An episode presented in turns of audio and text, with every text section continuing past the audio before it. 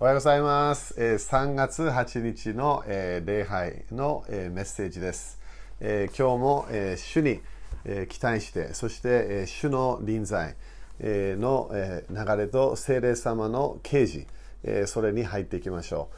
えそして、えまずは祈りでスタートします、え主を感謝いたします。主をこの時間を感謝いたします。そして主をこの季節にあなたは私たちに、え新しい祝福を与えようとしていることを感謝いたします。荒野から出て私たちは新しい打ち破り、新しい奇跡、それを見ることができることを感謝いたします。今、イエス様の皆によって、イエス様の知性によって私たちは新しい、えー聖霊様の 祝福 に入っていることを宣言します。そして、え主の素晴らしい栄光を見る時になることを宣言します。イエス様の皆によって感謝します。アメン。えーこの、えー今月は、えデボーション、えーね、この御言葉で日々勝利する。えーこの今月は罪、えー悪霊、そして呪いに打ち勝つ方法。えーそれはすごいあのビッグトピックです。えーこれはあの私たちがあの聖書を読みながら、えー分かってくるのはまずは罪、えーというものが、えーあのこの人間に入ってきた、それも、主の御言葉に従わない、神様の、システムに入らない。それで罪、罪というものは、神様が決めた人生から離れる。それか神様が決めた、この愛のシステムコミュニケーションのシステム。それから自分が離れてしまう。だから最初の罪の現れは神様との関係が悪くなりました。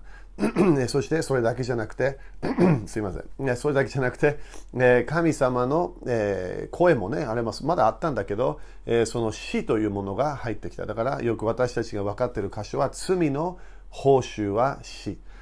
それも、ローマ3章23とか3章の26とかね、まあ、3章全部読めばそれ書いてあります。でもこの神様との関係が悪くなってしまった、ね、それで、えー罪から来る結果。だから、ね、あの時々罪というものは、えー楽しいものもあるかもしれない。私たちの、えー肉的な流れとしては、えそして私たちは、ね、悪口言うのも好きかもしれない。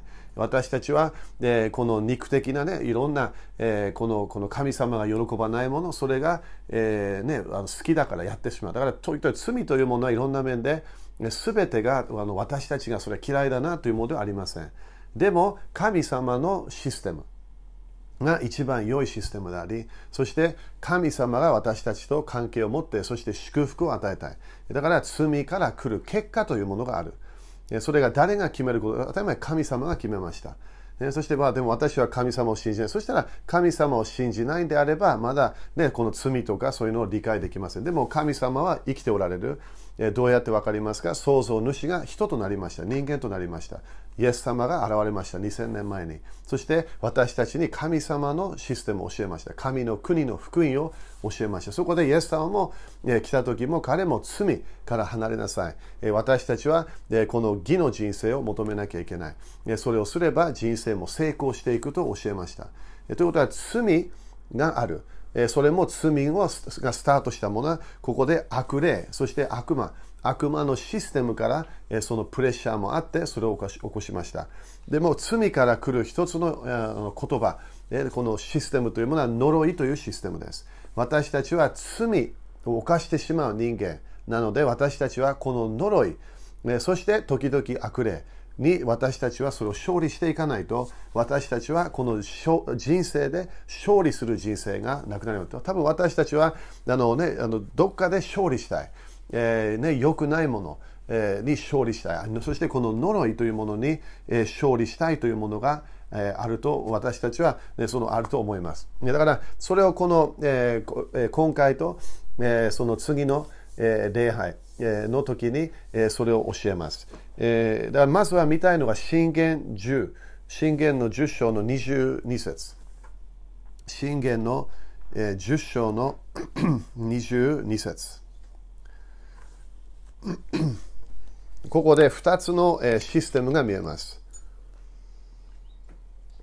まずは人を富ませるのは主の祝福。だからここでちょっと分かってくるのは人を富ませるということは神様の祝福の一つの現れは人を富ませる。これも、えー、まあ大体これは経済的なものを言ってますけど、いろんな面で私たちの人生に、え、祝福を与える。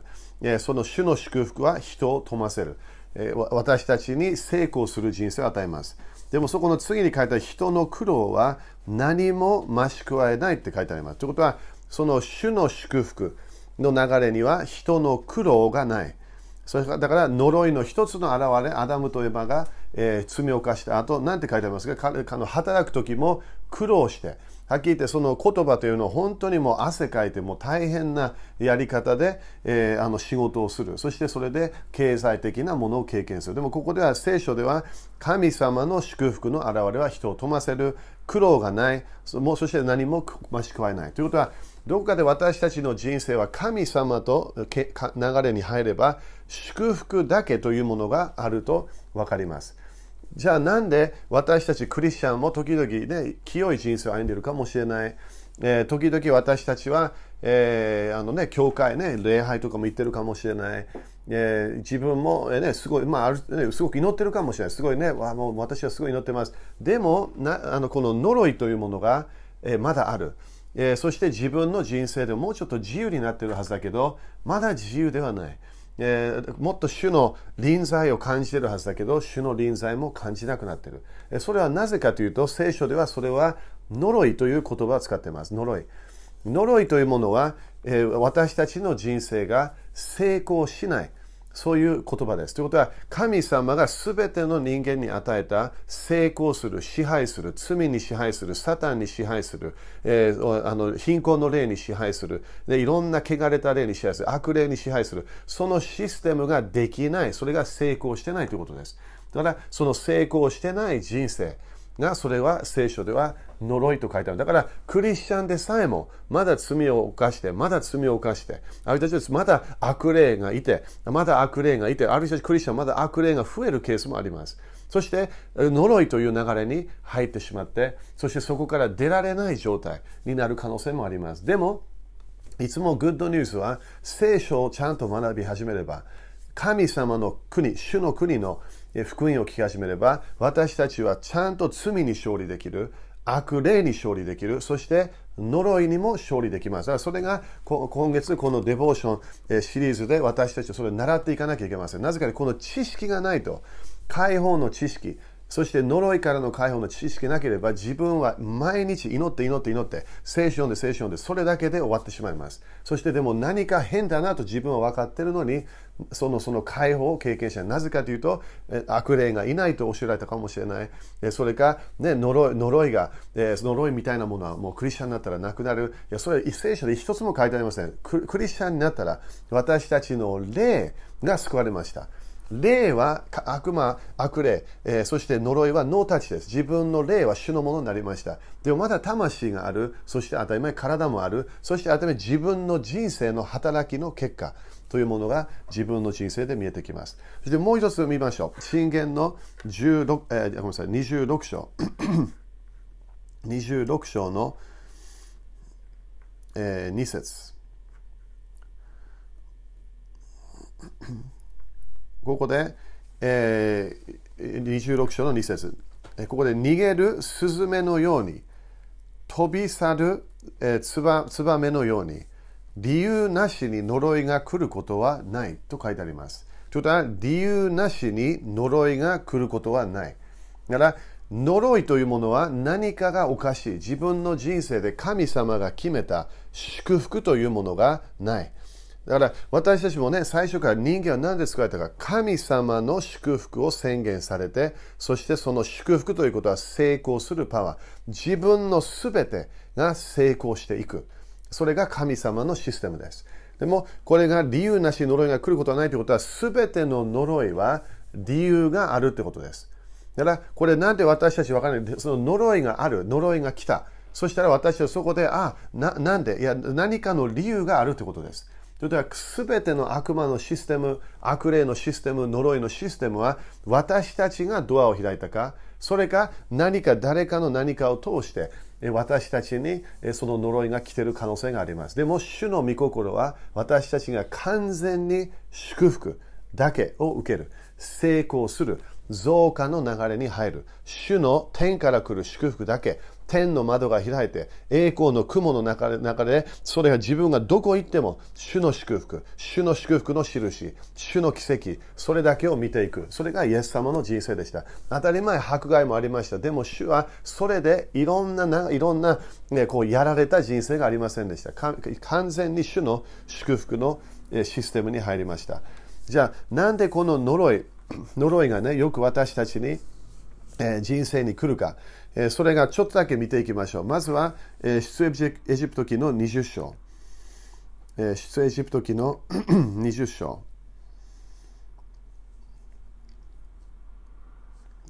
3 節だからこれもね、デボーションでも書いてありますよな。なんでこういうものが来てるのか。なんでこれが、ね、あの生まれた時からあったかもしれません。20章の3節から5節ここで神様が語られた。あなたには私以外に他の神があってはならない。これは他の神だ。ということは私たちは誠の神、神様とコネクションする。創造主とコネクションすると決めます。そして4節あなたは自分のために偶像を作ってはならない。上の天にあるものでも、下の地にあるものでも、地の下の水の中にあるものでも、いかなる形をも作ってはならない。だからこれは何か見えない神様を信じないで、何かを作るってことですよね。見えるものを作ろうとする。そして5節それらを拝んではならない。それらに仕えてはならない。あなたの神、主である私は、ある私は、妬みの神。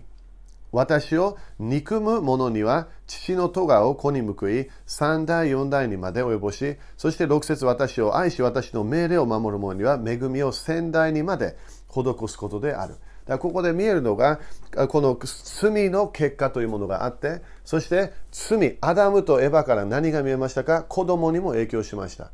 そして、会員の子供たちにもそれが影響し始めました。いろんな面で全ての人、全ての、えー、この作られた人たちに前の罪の結果がありました。これは、あの、解放のね、言葉ではこれは慣れ親しんだ例というものがあります。慣れ親しんだ例というものが、私たちは、このこの自分の人生のこの今自分の決めたものだけでいろんなものが来ていない。呪いの世界は3世代4世代。そして1つだけの罪は10世代。そこまで戻ります。ということはその呪いの結果が来ている。ということは私はもうちゃんとしてるなと思ってるけどいろんな神様の、えー、天の窓がまだ開いてないような感じ。なぜかというとこの自分の過去の家族、親、えー、おじいちゃん、おばあちゃん、そのその前の大体30人ぐらいの人たちの罪の結果を自分は経験している可能性があります。でも、グッドニュースはイエス様の知識とコネクションすれば、私たちはそれをちゃんと理解して、私はもう呪いがない、そしてそれから勝利をする。そして私たちはガラテヤ3章の13、14で、イエス様は私たちの呪いを背負ってくれた。だからそれも信じて、私たちはイエス様の知識によって、この呪いをキャンセルしていかなきゃいけません。でも、この慣れ親しんだ霊というものはずっと続きます。だから、一回私は解放やりました。ね、あの、解放ミス受けました。それで当たり前、人生は変わりません。解放ミニストリーをして、それを自分はいろんなものをケアしたかもしれません。でも、呪いというものはまだ地上にあります。この地はまだ呪われています。それもアダムとエヴァの罪の結果。だから自分が解放した、そして次の日、まだその呪いがもう近づいているかもしれません。その呪いは誰が持ってきているか。慣れ親しんだ霊。これは悪霊の一つの,、えー、あのチームみたいなものね。慣れ親しんだ霊。家族のもの。家族の問題が続くため、それのために慣れ親しんだ慣れ親しんだ霊が動こうとします。だから呪いというものは完全に毎日私たちの人生に来ようとするものです。でも祝福というものは神様のサイクルに入ってそれのそれの少しずつこう自分がちゃんと主の流れに入って呪いをシャットダウンしていけばどこかで祝福というものも追いかけてくると聖書書いてあります。でもその追いかけてくるまでは何が追いかけてきますか？呪いがまだ近づきます。だから、それ私たちクリスチャンとして聖書を皆それを理解しないと、私たちはね、解放された、私はね、こういう正解に行った、私はこの礼拝で解放された、それないんです。なぜかというと、まだ悪魔がいる、まだ悪霊たちがいる、まだこの呪いがある、まだこのすべて悪魔のプレッシャーがある、イゼベルの霊のプレッシャーがある、レビアタの霊のプレッシャー、それはずっと続きます。だから、その呪いから祝福に入るため私たちはこのこのような教えで、えー、そして今月もねそれをフォーカスしていきたいんだよね。そ私たちはこの呪いに呪いがあると理解して私たちはそれに勝利していく、えー、じあのパターン、えー、やり方。それをやっていかなきゃいけません。だから、その、それがまず最初。それ、それだけ分かるとすごい人生助かります。ということは、祈ってるけど、まだ変だ。なぜかというと、呪いが近づいてる。呪いには命令しなきゃいけない。慣れ親しんだ霊から思いが来た。追いあのそれ追い出さなきゃいけない。慣れ親しんだ霊から夢が来た。追い出さなきゃいけない。ということは、すべて呪い、自分のすべての呪い、この先祖から来てる呪い、それ私たちは毎日、御言葉とイエス様の知識で、私たちは宣言して勝利していかなきゃいけません。そして、次はヤコブ3章の16。まずは最初は一番目は呪い。特に家族、慣れ親しんだ例から来るもの。それもね、あの私たちはもっと多分今年習わなきゃいけないものだと、慣れ親しんだ例と自分が、ね、もう長い、もう本当に自分はいい感じでクリスチャン生活もしてると思ってるかもしれない。でもどこかで何かが変わるから。なんで、なんで何かが変わったか、慣れ親しんだ例のシステムが自分の中にあったものが、それが立ち上がっただけです。だからそれはいろんな面で解放とかでも出ていかない。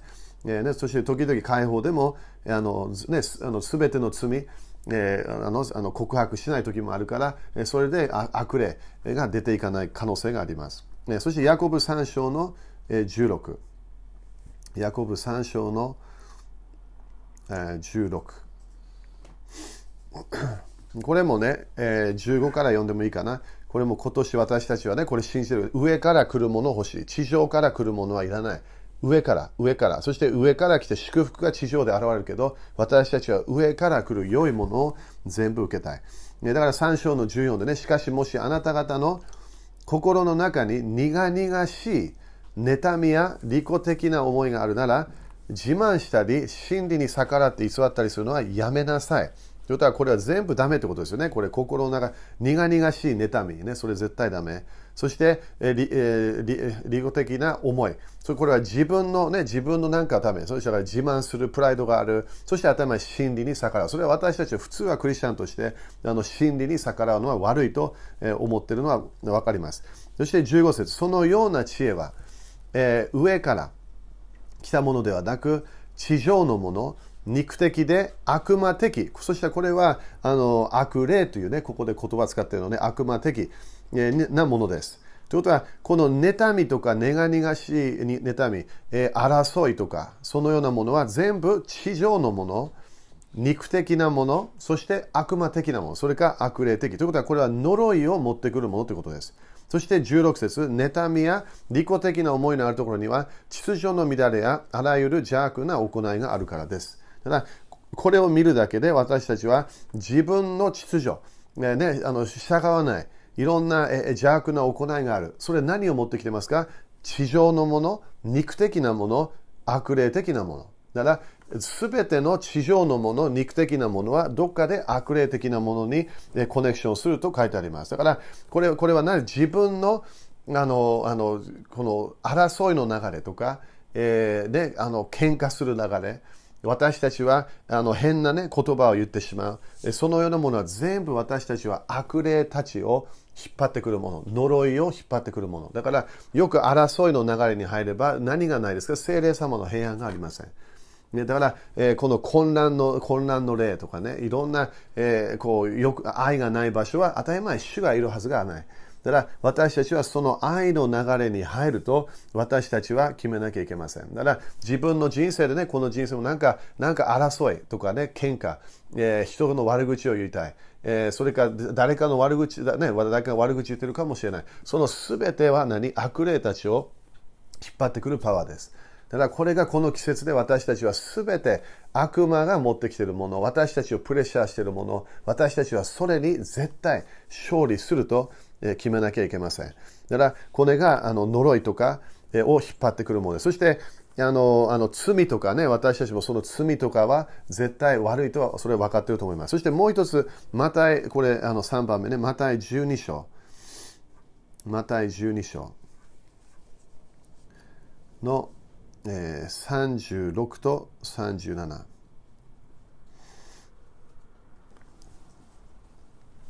Okay? マタイ12章の36、37。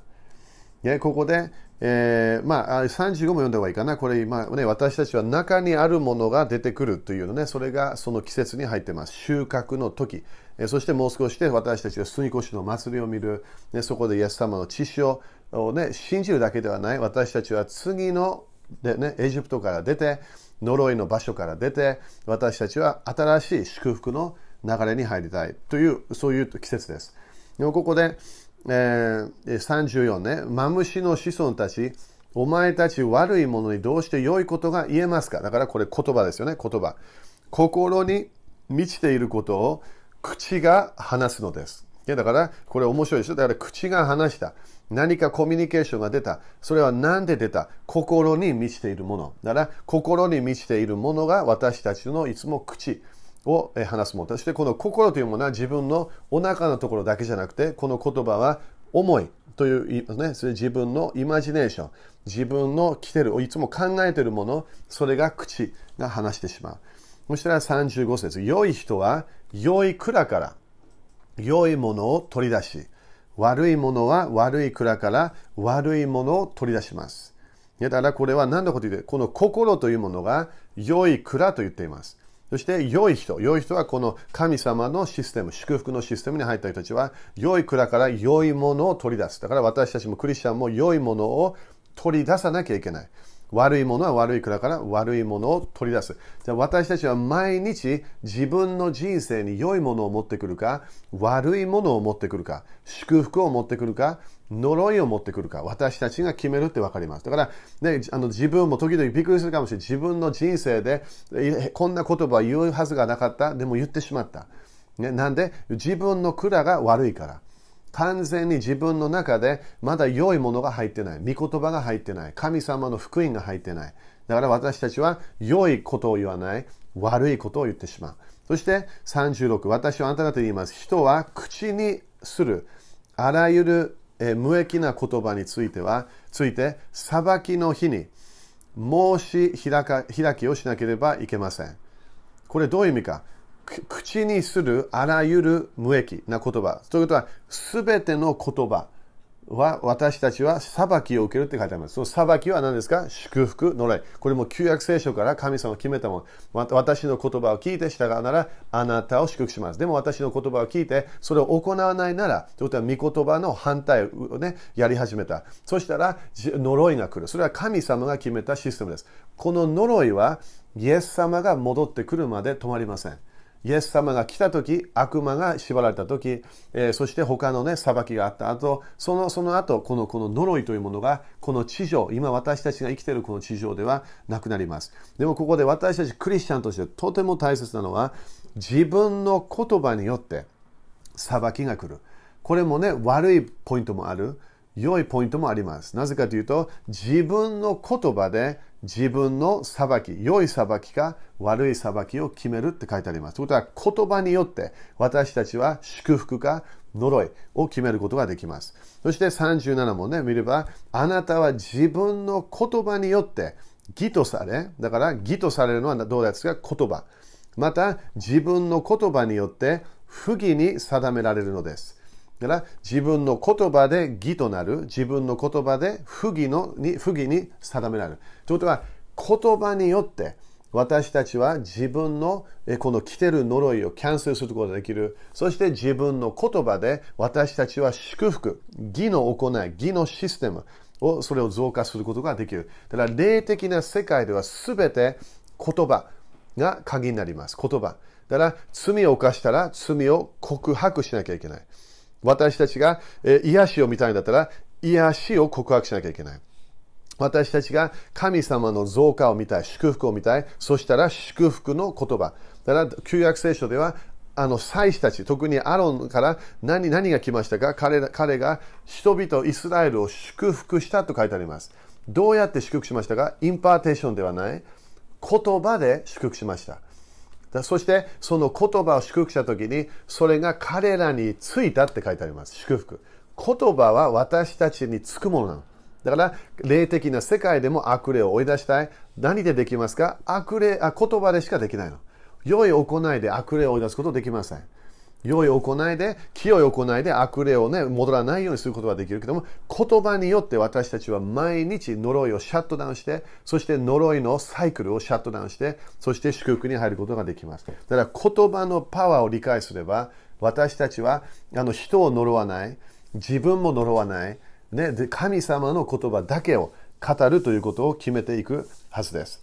ね、だから、この、この、これは何で必要かというと、私たちは呪いのシステムに勝利するために、言葉、清い言葉を私たちは語っていかなきゃいけません。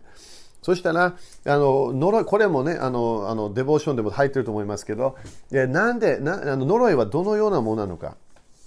私もね、クリスチャンとして、え、それも分かって、この教え一回も受けなかったから、あの、あの、クリスチャンの人生はね、すべて自分がなんかね、あの、あの、主とコネクションして、ね、それ、それだけでなんかいいんじゃないかなと思ってました。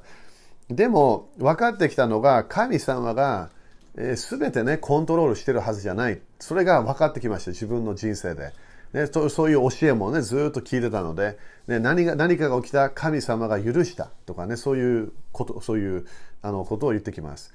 そして何かね、事故があった。神様が許した。それ聞いてれば OK。じゃあ何かの理由で神様があの計画があるんだなっていう感じで聞いてました。でも 聖書を読めばそうではないってすぐわかります。イエス様が精霊に満たされた。そしたらその時にイエス様はすぐ病の人たちを癒し始めました。それだけではない悪霊たちを追い出し始めました。ということは、それが全てが主が計画あるんであれば、それもやらなかったはず。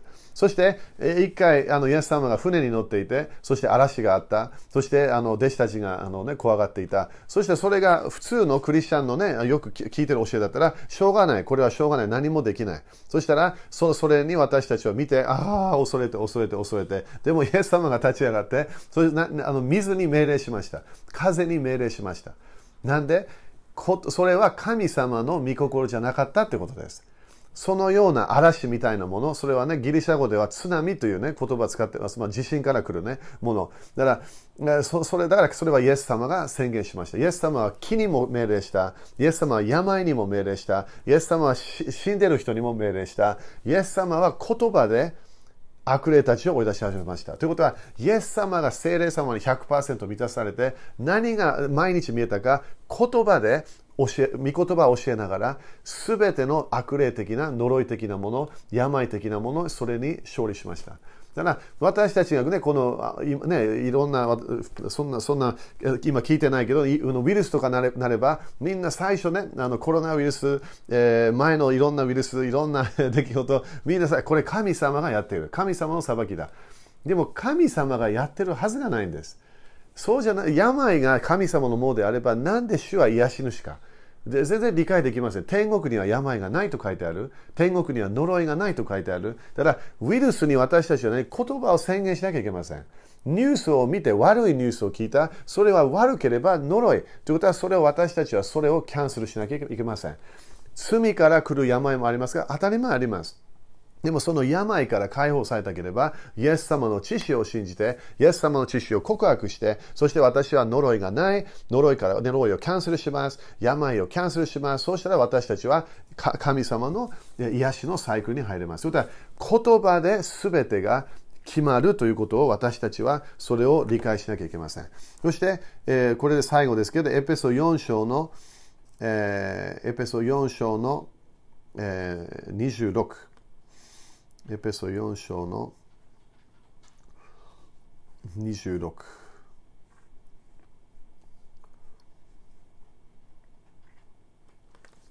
ここで、これもね、パウロがクリスチャンたちに、あの勝利の人生を教えています。それで26、怒っても罪を犯してはなりません。だからここで何が見えますか？怒りというものは正しい怒りがあるということです。そして怒っても罪を犯してはなりません。怒りというものは神様も毎日怒ると書いてあります。それは何なのか当たり前私たち人間の怒りはすごいクレイジーなものです。いろんな理由がない、いろんなものを私たちはね、怒って、えー、変な言葉を言ってしまいます。この怒りは何であるか、怒りは問題を解決するためのものです。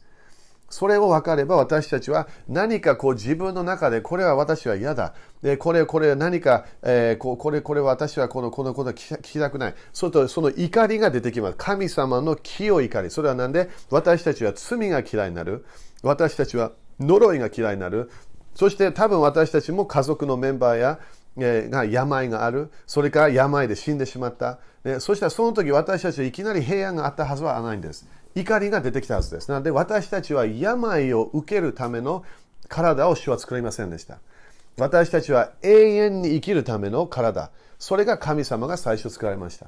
でもそれがアダムとエヴァの罪を犯してしまって、それが全部シャットダウンして、私たちは霊、魂、それが反映してなかったから、体にも影響し始めました。だから、怒りというものは自分の人生どこかで、これは神様の御心じゃない。これは神様の祝福の人生ではない。私の人生はもっと主の祝福があるはずだ。その怒りが出てこないと、私たちは毎日いろんな横の世の流れのもの、呪いの流れのもの全部受けて、そしてそれがそれがどこかで私たちは神様に、それがね、あ,、まあ、ありがとうみたいな変なありがとうを主に言ってしまいます。私たちはどこかで清い怒りが出て、病は私のものではない。私は、呪いは私のものではない。その、その流れがないと、私たちは、あの、あの、その、その、神様のサイクルに入れなくなります。そして、えここで憤ったままで日が暮れるようであってはいけません。だからここで、あの、自分の一日の怒りをコントロールしなきゃいけない。怒りも一日のルールがあるということがあります。ただ、誰かに対して怒る。それもダメですよね。問題があれば問題。でもその人に怒るのはダメです。だから何か私怒ってるよ。それそれが問題を解決するためのコミュニケーションに行かなきゃいけません。そして、えー、その自分がいろんなものに対して怒りがあるかもしれない。それを私たちは、それをちゃんと問題であれば、それをケアしてやっていかなきゃいけません。でもこれ、こういう問題は何が起こす、何を起こすか。27に書いてあるように、悪魔に機会を与えようにしなさい。悪魔に機会を与えないようにしなさい。ということは、クリスチャンの人生。私はクリスチャンです。私は精霊に満たされました。ね、威厳でも祈ってます。いろんなものやってる。でもそこで私たちここで見なきゃ悪魔に機会を与えないようにしなさい。これクリスチャンで言ってます。これも威厳で祈ってるクリスチャン。で、あの、エペソの、えー、首都的センターで、えー、ね、ずっとあの育っているような、えー、クリスチャンたち、悪魔に機会を与えないように。これどういう意味か。まずは機械という言葉はトーポスという言葉で、これはドアを開くという言葉を使っています。ギリシャ語で。トーポスということは、何か私たちが気をつけなければ、悪魔に少しずつドアを開けてしまいます。ただこの季節、主は私たち何を言ってるか、気をつけてねって私たち言っています。少し今は自分が OK と思ってるかもしれないけど、少しずつドアを開けてる。そしてどこかで最後には悪魔が入ってこれるようになります。当たり前、悪魔は私たちの体には入ってこれないけど、悪霊たちを通して呪いというものを持ってきます。だから、この悪魔に機会を与えるものを私たちは罪であるあるかもしれない。悪い言葉かもしれない。ね、そして、え自分の人生でね、何か、あの、なんかいつも恐れがあって期待しているものがあるかもしれない。だからこの季節でもね、このウイルスもね、すごい私たちの一つのプレッシャーになるんだよね。あのね、私もこれ何回も言うと、今はプレッシャーがあるとき、そしたらニュースから来てるものもプレッシャーかもしれない。自分の家族でもプレッシャーがあるかもしれない。お金で問題があってプレッシャーがあるかもそのプレッシャーに対して私たちは何をするか、まずは言葉宣言しますしなきゃいけません。御言葉通りで動くと。私たちは決めなきゃいけません。でも自分の中にあるいろんな良くないもの、怒り、えーね、このこの、え、まだトラウマからまだ癒されてないまだ誰かを許してない時々自分も許してない。それを私たちはなくさないと、え、私たちは、え、そのその主の祝福のシステムに入れない状態になります。だから悪魔にドアを開いているものだから今、先ほどもね、これ呪いもある、えー、自分のね、いろんな、えー、罪というものもある、え、そして言葉というものが、えー、それが私たちの人生を影響しているということが分かります。だから、この季節に私たちは罪に勝利する。どうやって？御言葉で。私たちは悪魔に勝利する。どうやって？御言葉で。そしてどうやって呪いに勝利する？御言葉で。その御言葉で私たちはイエス、頭それイエス様の知識とコネクションする御言葉ね。新しい契約。それをやっていかなきゃ。でもそこで自分がどっかでまだドア開いているものがあれば、この季節で私たちはパンダネを取りたいの。良くないものを取りなきゃいけない。自分の人生で良くないパターンがあるかもしれない。自分の人生で、えー、ね、あの聞いてるもの、見るものが全然、この主が見るもの、聞くものではない。自分が誰かのなんか悪口言ってるかもしれない。自分の人生で、えー、神様との関係が良かったけど、それをやめ始めたかもしれない。ね、あの教会も大切だと思ってたけど、教会がそんなに大切ではないと思い始めたかもしれない。いろんな面で何それ悪魔にドア開いてるということです。悪魔の悪魔に心を開いて、そしたら主の祝福が前いろんな少しずつ経験したものもあったかもしれない。でも少しずつそれがなくなっていきます。だから私たちはこれを理解して、私たちは勝利していかなきゃいけません。だからこの季節は、ね、自分が収穫しているものを理解して、何が思いに来てるか、どのようなフィーリングが来てるか、そしてよく思いで何が来てるかというと、時々自分がそれ、それ、その真理じゃないものを考えてるかもしれない。自分の自分が、あ、これが、これが真理だ。でもそれを聖書と比べれば、いや、それは真理ではない。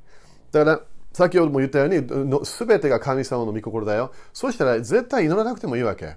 神様の御心であれば、もうどうぞ。いや、でもどうぞというと、悪魔がこの世を支配してる。呪いで支配している。呪いのサイクルは毎日ある。そして上から第二の天から罪をプレッシャーするものがある。それに勝利しなきゃいけないから、私たちは御言葉を宣言しなきゃいけません。だから、まず鍵はイエス様の知識を宣言する。イエス様の御言葉を宣言する。そして私たちは自分にドアが開いているも何かあれば、それ私たちは大体そこでストップさせると私たちは決めなきゃいけません。この自分の人生にあるもの、それがこれはやっぱり危ない。これは良くない。そしたら私たちはそれを悔い改めて、でも当たり前自分を責めないで、そしてそこで私たちはそれを私、OK、これ私は主に与えて、でも私は主の祝福が欲しい。理由のない呪いはありません。絶対呪いは何かの理由がある。だから祝福が来てないってことは呪いがあるってことです。呪いを私たちはシャットダウンしてあげる。理由、その理由が分かったら、私たちはそのイエス様の知識を、イエス様の御言葉、そしてその主の祝福の宣言を通して、ね、この間教えたように私たちは神様を祝福します。主を褒めたたえます。そして私たちは自分を祝福します。エペソ一章の3私は祝福がある。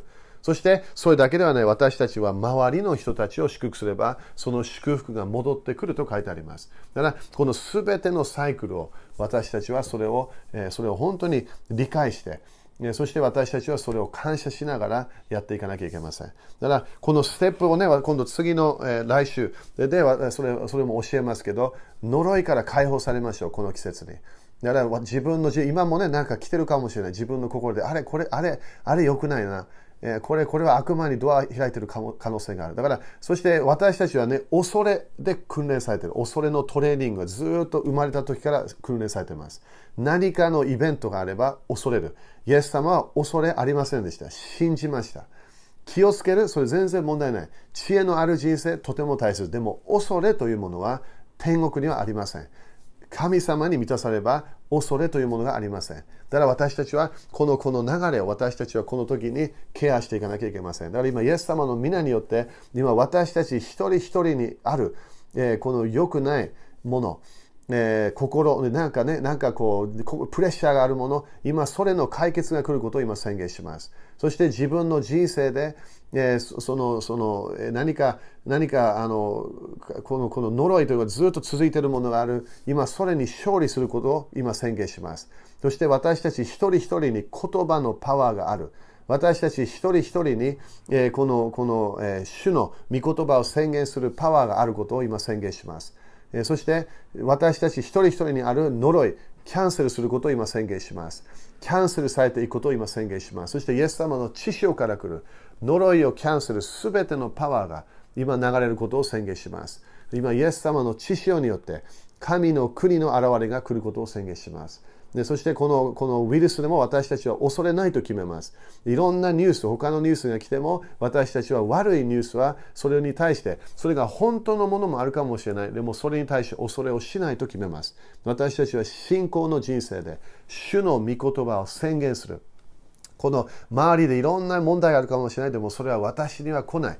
なんで自分の言葉で自分に宣言してるからそれが来なくなることを宣言します。すべての今までのこの言葉、私たちが語った言葉、そのそこでイエス様の知識を置きます。すべて自分が自分に語った言葉、それ今イエス様の知識によってそれをキャンセルします。そして人たちに私たちが語った良くない言葉、今その言葉を通して裁きが来ないことを宣言します。イエス様の知識によって、そして私たちはそれからの解放を宣言します。そして私たちは誰かを呪ってしまった。それか誰かが私たちを呪ってしまって、その全てのものから来る、その裁きを今イエス様の知識によって、今それを、それをシャットダウンします。人たちから来る呪いの言葉をシャットダウンします。自分の先祖から来る慣れ親しんだ霊、その流れを今イエス様の知識によってそれをシャットダウンします。私たちの言葉通りになる。マルコ11章の23、それを信じます。私たちの言葉通りになる。山がなくなる。呪いがなくなる。悪魔がなくなる。悪霊たちがいなくなる。そして罪でさえももうなくなる。それを私たちはイエス様の知識によって、イエス様の皆によってで、それを宣言していきます。だからイエス様の知識を信じましょう。アメ。そしたら、ね、これ忘れないでね、このデあのデボーション。ね、これ今とても大切な、季節です。なんでこの、え、トピックが大切かというと、今は荒野から出て、私たちはカナンの地に入る。その季節です。だから自分の人生でね、なんか、なんか良くないもの、プレッシャーがあるかもしれない。でも、杉越の祭りを信じましょう。イエス様の十字架を信じて、イエス様の知識を信じて、私は呪いから祝福に入る。呪いのシステムをやめて、私は祝福のシステムに入る。それを私たちはこの季節で決めていきましょう。だからこの季節はとても大切な時です。チャレンジはあります。自分の人生でもチャレンジあるかもしれません。でも、この時は心を開いて主に。そして、主を私の心をチェックしてください。私は良い、ね、世の良い、この中に悪いものが少しでもあれば、ね、それをそのパンダネをなくしていかなきゃいけない。ね、だから少し妬みがあるかもしれない、ね、あのあの怒りがあるかもしれない。なんか変な、ね、こうこう態度なんかあるかもしれない。それ全部やめましょう。全部それ主に与えて。そして主がそれをケアすることができます。だからこの季節に本当に私たちは解放され解放されそして主のすごい祝福。の流れに入りそして主の栄光の雲に入る季節です。主の栄光の雲が私たちの人生に来る時です。だからそれを期待しましょう。私たちの人生私たちの家私たちのビジネスそして教会すべて。そしてそれが日本に影響されることを宣言します。イエス様の皆によって祝福を宣言します。アメン。